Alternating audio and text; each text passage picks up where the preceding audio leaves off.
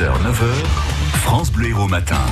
8h11 et comme tous les vendredis, elle revient pour sa chronique, mais pour qui elle se prend?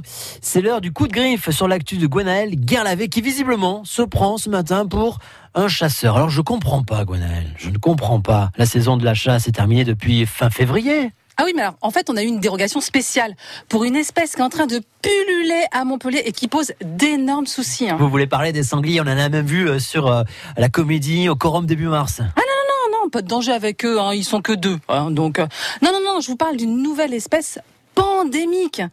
Mais si, le cycliste et son cousin le vélo taffeur. Gwenaël, vous partez en roue libre. Vous n'auriez pas un petit peu trop bu de Pic Saint-Loup ce matin? C'est sérieux, c'est un vrai danger public. La propagation est rapide. On a pisté 46 500 déplacements par jour. Faut lancer un vaste plan d'éradication. Parce que, bon, jusqu'ici, on avait réussi hein, à les cantonner dans les villages autour de Montpellier. Bon, on en trouvait aussi sur le bord de mer, hein, parfois dans le cœur de ville. Mais bon, c'était pas grave. On leur avait même créé des petits espaces dédiés rien que pour eux, 22 km de zones utilisables pour les vélos.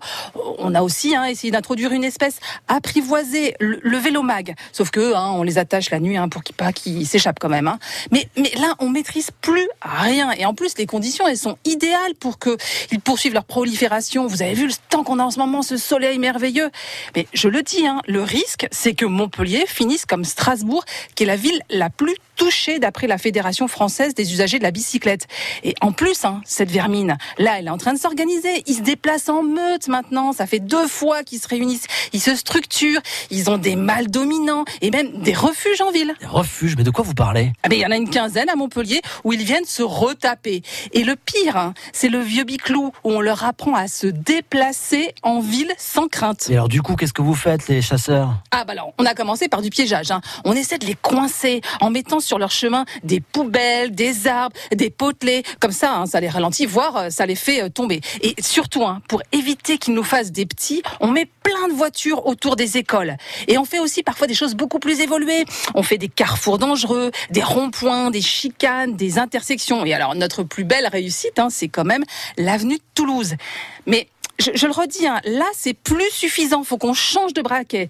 Le seul moyen, c'est l'abattage systématique. Parce que naturellement, ils meurent pas beaucoup, hein, ces coquins. Sur toute la France, seuls 173 cyclistes ont perdu la vie dans un accident en 2017.